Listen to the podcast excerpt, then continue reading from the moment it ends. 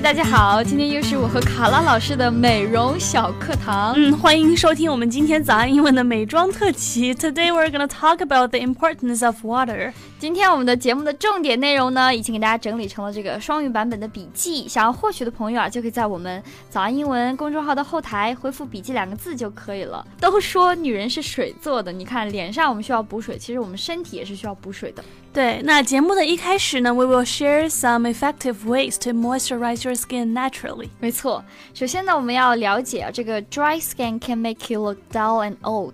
It is absolutely essential to provide your skin hydration so that it looks healthy。就干燥的肌肤呢，看上去很暗、 很显老，所以呢，补水非常的重要。嗯，But it is not just the people with dry skin who need to do this.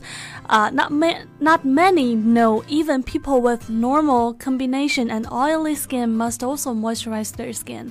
就是说，大家的这个刻板印象里面可能觉得说干皮才要补水，但其实呢，哪怕是普通的或者说呃油肌或者混合肌也是需要保湿的。对，那怎么样保湿呢？就是一个问题了。建议大家呢，using a moisturizer every day can make your skin glow and provide deep hydration.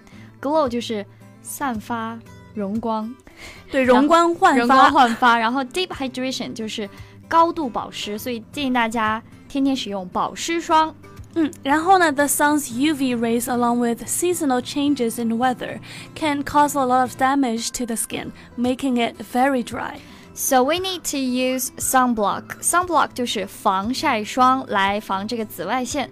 紫外线这个单词呢，它和 purple 没有任何关系，它的英文是 UV rays。现在很多人为了补水呢，会使用一些非常快速的方法，比如说水光针啦、玻尿酸原液的导入啊等等。这个我们早期的护肤节目有提到过。嗯，那除此之外呢，还有一些别的方法，比如说 coconut oil 就是椰子油，还有 baby oil 婴儿油或者 olive oil 橄榄油，还有这个叫做。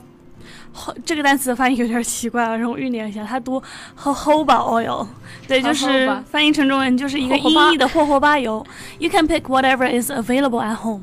对，这个刚刚卡拉老师提到这个 jojoba 是 J O J O B A，jojoba oil，它是有什么功效呢？就是滋润、收紧皮肤，然后软化脂肪的一种油。原产地原产地好像是在 Mexico。墨西哥，对，那我们怎么使用呢？这个手法也是有讲究的啊，就是 apply apply the oil all over your body and massage for a minute or two. By massaging, the oil will get quickly absorbed into the skin. 对，We also could moisturize skin with honey。除了刚刚提到这各种类型的油之外呢，其实用蜂蜜也可以保湿。嗯，那这个时候呢，你就需要 apply a layer of honey on the affected area. For example, your face or your arms. 对，首先呢，我们可以在很干燥的部分，脸上或者身上很干燥的部分涂一层蜂蜜，然后 leave the honey on for fifteen to twelve Twenty minutes，然后静置十五到二十分钟。嗯，那最后呢，rinse with lukewarm warm water and pat dry，就是用温水冲洗。对，接下来这个方法呢，就是 shea butter，这个我们讲了很多次了，牛油树脂。呃，一说保湿呢，就会提到这个物质。有人就是买了一桶放在家里，就这个叫做 shea butter 是吗？shea butter，没错，因为它实在是太好用了。所以呢，这个 shea butter is an excellent moisturizer for the skin as it is rich in saturated fatty acids. It also has healing and anti-aging problems. 对这个牛油树脂呢，对肌肤保湿特别的好，因为它含有这个饱和脂肪酸。饱和这个单词是 saturated，脂肪酸呢是 fatty acids。总之，不管它是什么物质，就是 保这个保湿抗衰老。嗯，所以总之一句话，肌肤需要多补水，这是我们今天主题。不仅面部需要喝水，身体也是需要喝水的。It regulates your body temperature。多喝水呢，可以稳定你这个身体的温度。对，喝水呢，protects your tissues, spinal cord and joints。就多喝水呢，可以保护你的组织啦、脊髓啦，还有你的关节。嗯，it helps with nutrient absorption，就是喝水对你身体吸收营养物质也是非常有帮助的。更重要的是呢，喝水可以帮助大家 lose weight，it helps you to lose weight，就可以减肥。嗯，这个呢，我们是有事实依据的啊，就是拿出来听一听。